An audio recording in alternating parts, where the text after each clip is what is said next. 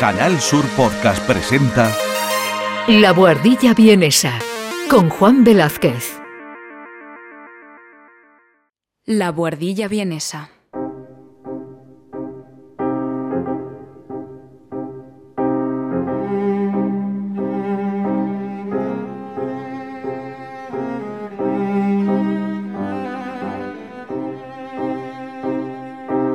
Un espacio de análisis musical realizado por Juan Velázquez desde la capital austríaca.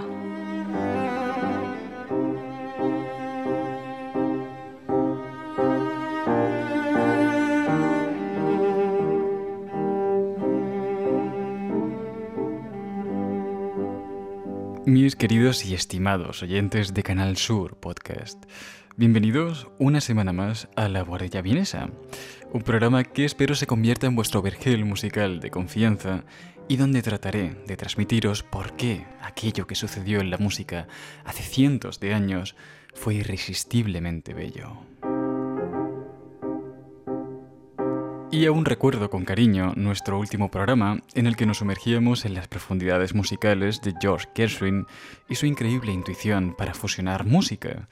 Pero lo que no os dije fue que ese talento e intuición también le jugaban malas pasadas, como cuando intentó ser alumno de dos compositores que le rechazaron para no estropear su originalidad. El primero de estos fue Maurice Ravel, el cual le dijo que era preferible ser un Gershwin de primera que un Ravel de segunda. Y el segundo que lo rechazó fue Igor Stravinsky, el cual le preguntó al chaval por cuánto dinero había ganado ese año. Y al ver que había ganado bastante más que él, le sugirió que el que debería tomar clases era el propio Stravinsky.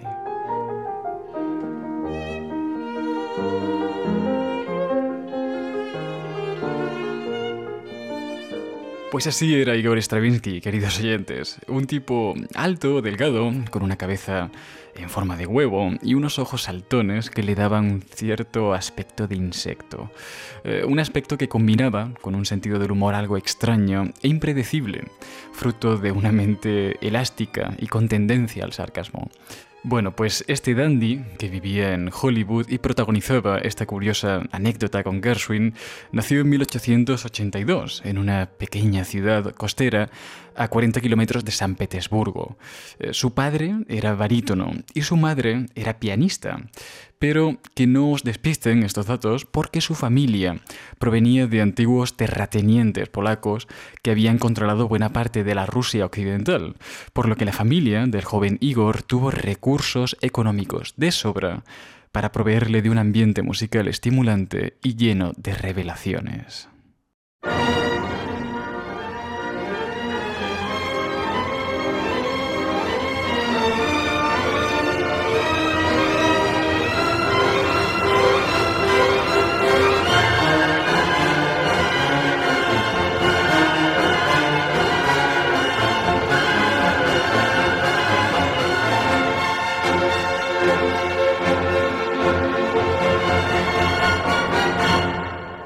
Esto que estáis escuchando es un extracto del ballet de la Bella Durmiente de Tchaikovsky y que en 1890 fascinó a un niño de 8 años que se encontraba entre el público del Teatro Marinsky de San Petersburgo. Bueno, pues este niño era por supuesto Igor Stravinsky, y aquello que estaban haciendo en él sería la pasión que le llevaría a tomar durante varios años clases privadas de piano y teoría musical.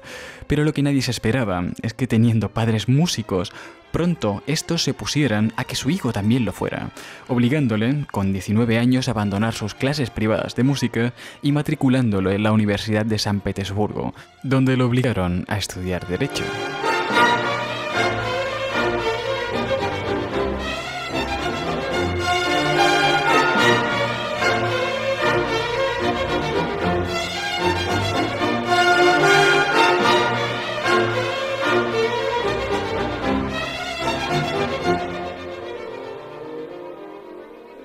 Pues esto de que padres músicos traten de evitar a toda costa que sus hijos también lo sean, no es tan poco usual como pueda parecer, porque seguro que todos conocéis a Johann Strauss II, el, el tipo de los valses, vamos, el de la música del concierto de Año Nuevo. Bueno, pues su padre, que era un compositor de prestigio que manejaba el cotarro en los valses de Viena, se enemistó en varias ocasiones con su hijo porque quería que éste fuese médico y no violinista algo que su hijo por suerte desoyó. Pero qué cosas tiene el destino, queridos oyentes, porque lo que el padre de Stravinsky no pudo prever era que estando en su segundo año de carrera, en la carrera de Derecho, el joven Stravinsky entablaría amistad con un nuevo compañero que resultó ser el hijo menor del famoso compositor ruso Rimsky-Korsakov.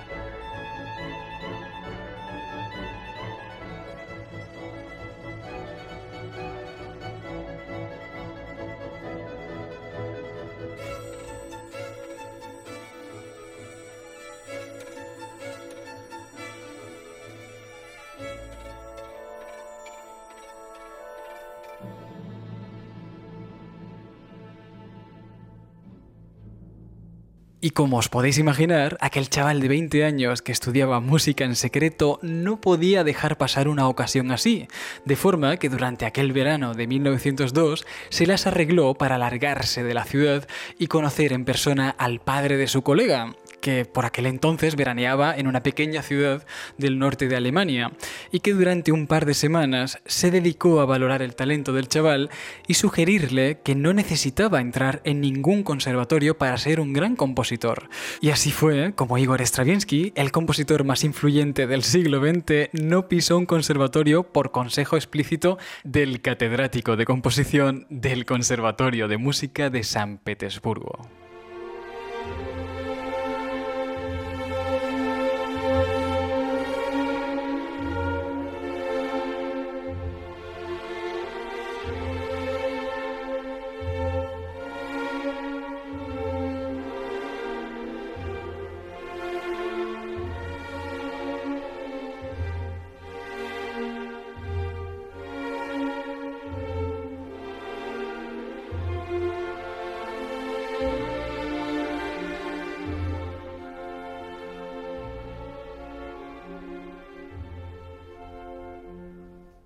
Bueno, pues ya podéis imaginaros las enormes contradicciones con las que este chaval se volvía de nuevo a la ciudad.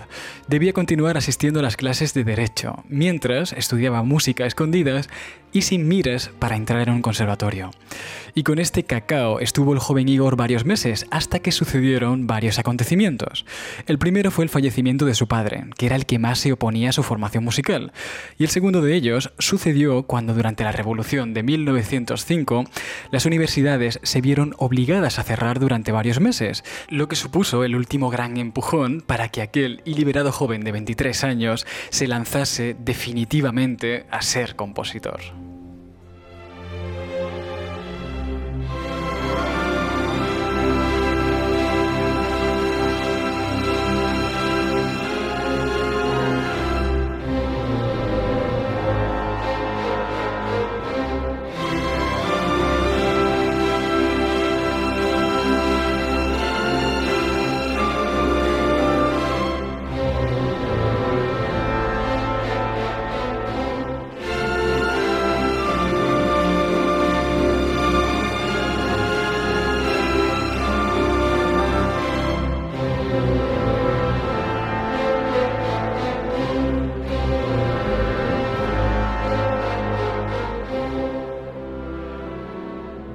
Y como os dije antes, ni pisó un conservatorio ni tuvo la menor intención de hacerlo tras abandonar la universidad, sino que se formó al completo tirando de clases particulares. En concreto, dos por semana y bajo la tutela del que le había aconsejado hacerlo de esta forma, Rimsky-Kosakov. Bien, pues eh, este profe jugó un rol fundamental para su formación, porque no solo le enseñó a escribir y pensar como un compositor, sino que también le enseñó a visualizar la música como si fuera un paisajista. Y fue esta habilidad la que el joven Stravinsky terminaría materializando en una pieza que se llamó Scherzo Fantástico y que al estrenarse en un pequeño teatro de San Petersburgo atrajo la atención del siguiente protagonista de nuestra historia, Sergei Diaghilev.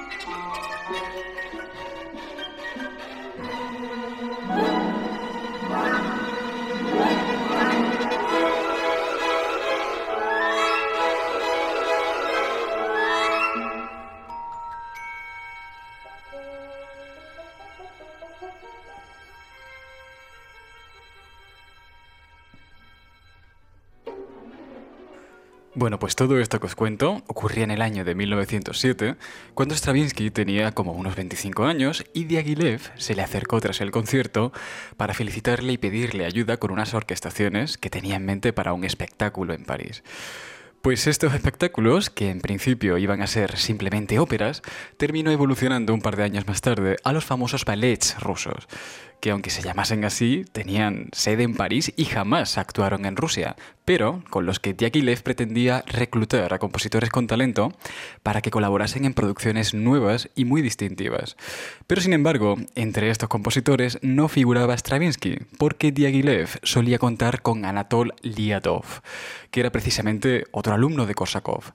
Pero viendo el poco interés que aquel alumno estaba mostrando por el proyecto, decidió convencer a Stravinsky para que ocupase su lugar y compusiera la música de su próximo proyecto. Un ballet inspirado en una antigua leyenda rusa en la que un príncipe sufre las consecuencias de haber perseguido a un ser mitológico, un pájaro de fuego.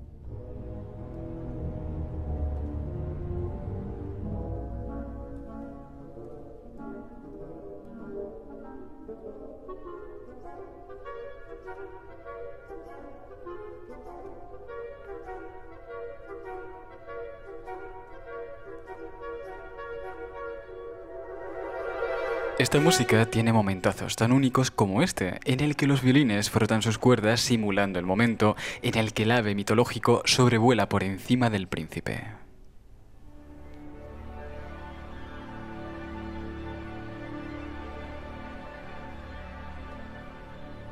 U otros tan icónicos como este, en el que el príncipe es castigado por haberse adentrado demasiado en los dominios de un temido hechicero.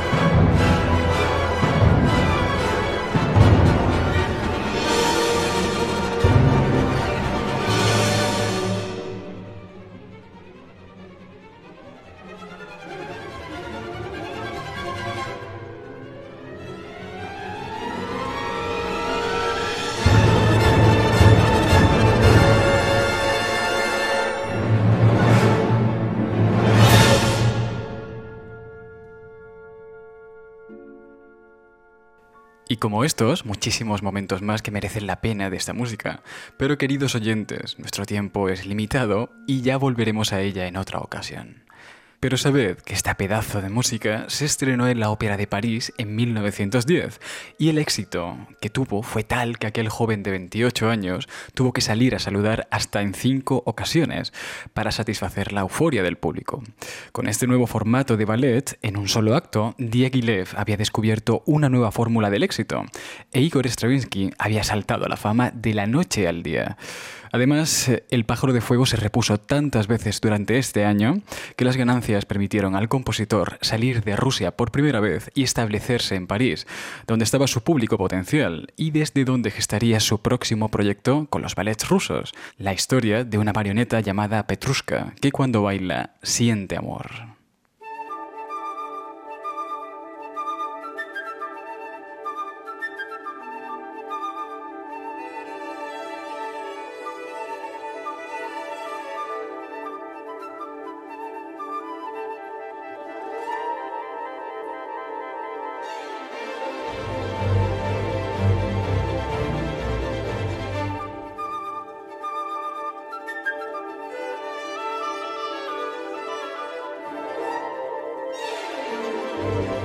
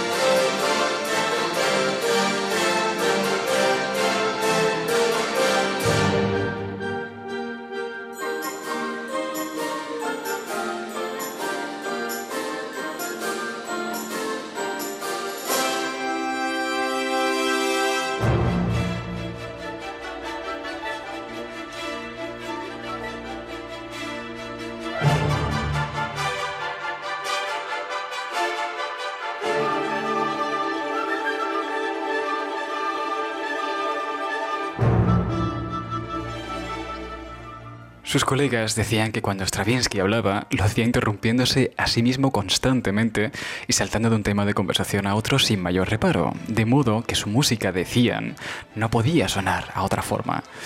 Y es que Petrushka Stravinsky introdujo por primera vez algunos de los rasgos estilísticos que posteriormente se identificarían con él. En fin, que su discurso está plagado de ideas musicales que se van interrumpiendo constantemente las unas a las otras y sin apenas transiciones. Y bueno, no es casualidad que muchos de los colegas de su época comparasen su música con el cubismo de Pablo Picasso.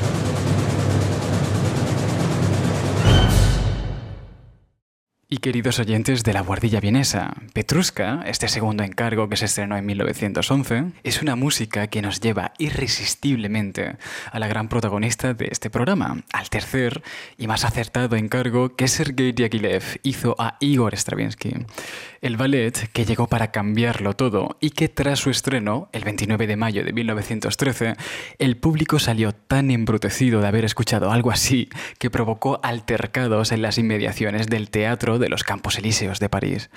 De modo que, queridos oyentes, bienvenidos a la consagración de la primavera.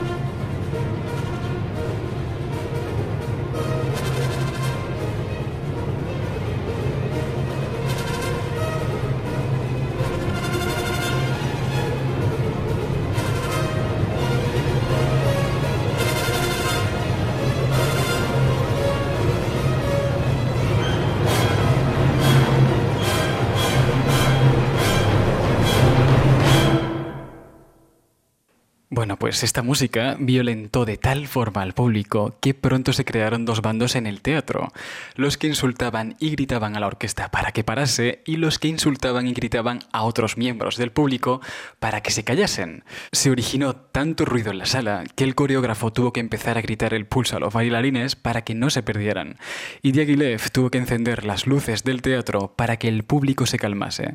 Imaginaos la escena. Y es que la música no era violenta por casualidad, la idea detrás de la consagración se basaba en un ritual pagano que tenía lugar en la Rusia prehistórica y en la que una tribu debía de bendecir la llegada de la primavera sacrificando a una adolescente. Y todo este desagradable proceso está retratado al detalle en esta música, desde la adoración a la tierra hasta cuando las tribus comienzan a perseguir a las adolescentes para sacrificarlas. De hecho, hasta el mismo Diaghilev llegó a preguntarle durante un ensayo a Stravinsky si la música iba a seguir así por mucho más tiempo, a lo que el compositor sonrió y respondió, hasta el final, querido.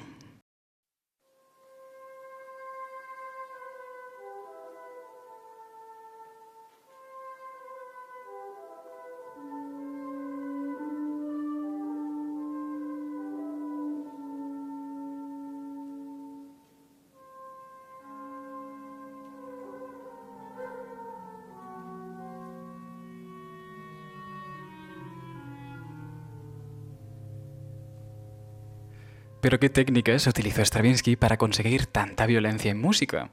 Pues mis queridos oyentes, en esencia la respuesta se halla en el ritmo. Y es que Stravinsky solía decir que el más fuerte de todos los acentos musicales es el que no puedes prever. Y para que os hagáis una idea de lo que os digo, en Augurios de la Primavera, el momento en el que una anciana es poseída y comienza a predecir el futuro, es prácticamente imposible prever dónde la música dará su próximo espasmo.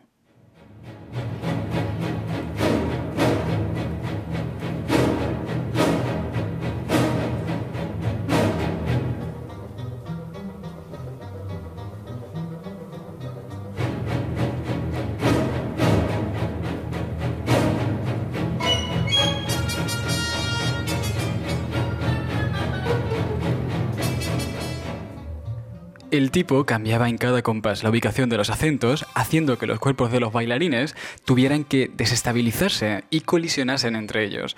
Pero esta no es la única estrategia que utiliza. En el ritual del secuestro, las chicas jóvenes llegan del río en fila india, y alrededor de ellas comienzan a generarse cascadas de sonidos que se precipitan constantemente hacia ninguna parte.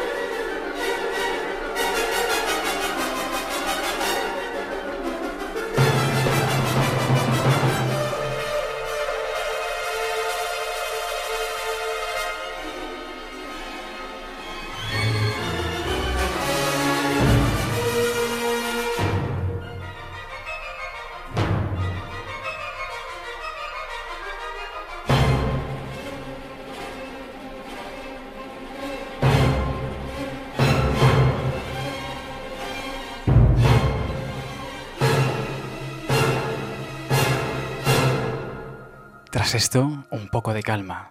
Las jóvenes comienzan a bailar en círculos una danza ancestral para invocar a la primavera, y donde Stravinsky recurrió a melodías antiquísimas provenientes de las aldeas más recónditas de Rusia.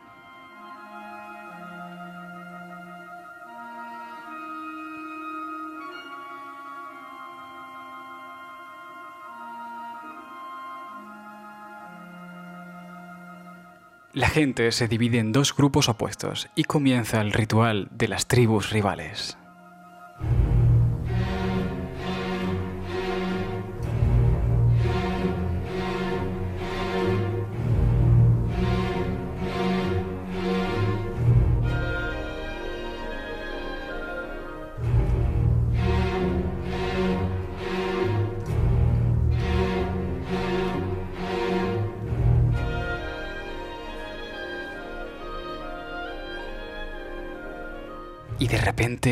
Grupo de sabios ancianos irrumpen la escena y arrojan agua sagrada contra el suelo, un gesto que Stravinsky simboliza haciendo vibrar platillos metálicos que salen desde el fondo de la orquesta.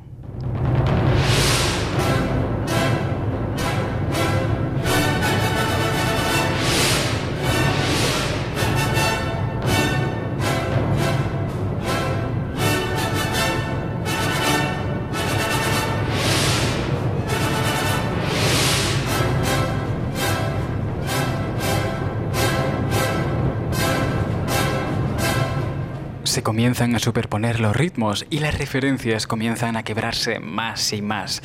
Se viene algo importante.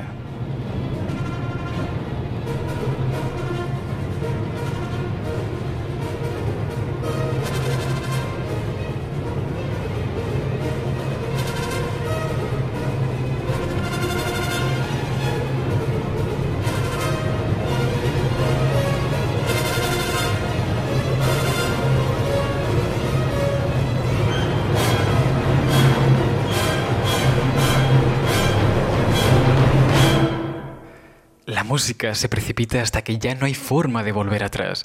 Ha llegado el momento del sacrificio. La tribu se retira y queda en medio un grupo de niñas que comienzan a jugar a un juego muy extraño que consiste en caminar dando vueltas en círculo.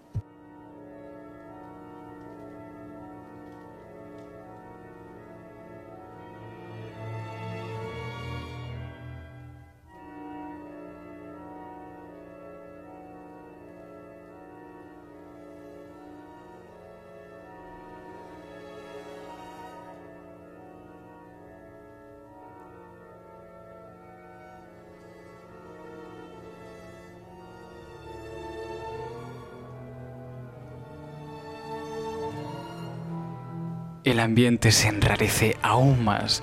La música se está volviendo atonal, haciendo sonar notas que suenan intencionadamente mal. Pero es una tensión rara porque esta vez no implica exaltación en la música.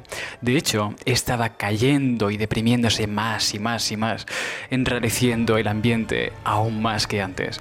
La situación no tiene buena pinta y la tensión se vuelve insoportable hasta que de repente un anciano poseído levanta la mano y señala a una de las chicas. La glorificación de la elegida.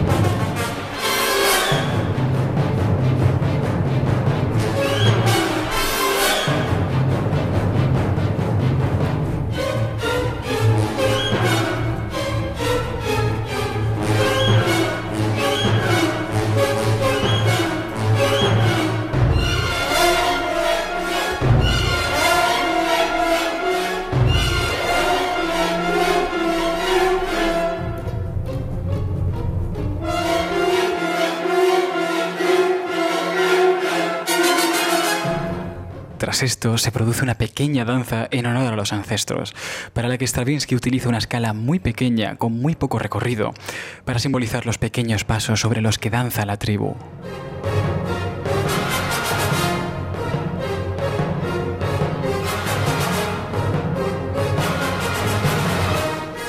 Se vuelve más y más turbio. La joven elegida está confiada al cuidado de los viejos sabios y ante ella una anciana invoca con un canto a los ancestros para que acepten el sacrificio.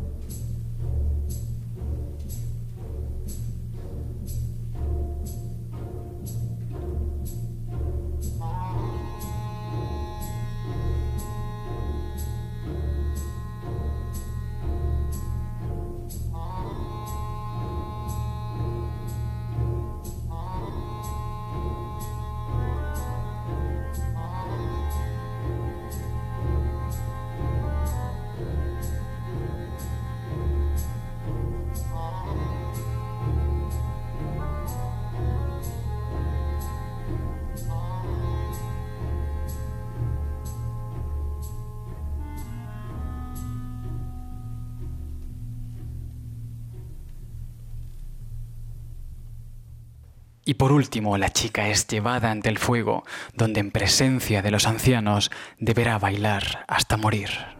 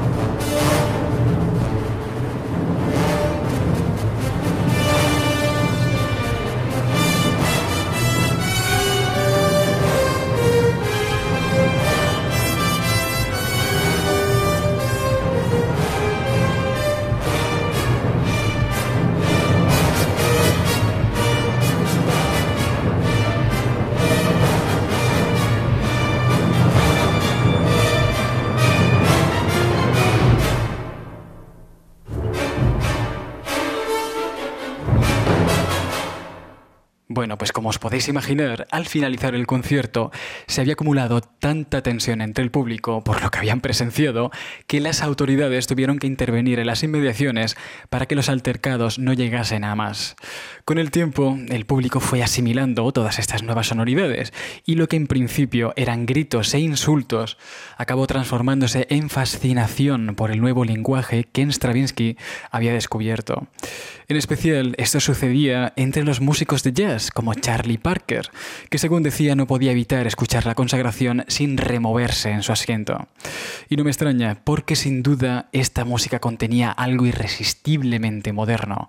En fin, queridos oyentes, espero que toda esta información no se os haya hecho demasiado pesada y de alguna forma os haya podido ayudar o acercar a toda esta belleza que a mí personalmente me sobresalta. Para mí ha sido como siempre un enorme placer y recordad que momentazos como este hay muchos más en la historia de la música y que muchos de ellos podréis encontrarlos en mi canal de YouTube, Juan Velázquez. Y sin más, os dejo directamente en manos de Igor Stravinsky y de su estremecedora consagración de la primavera. Hasta pronto.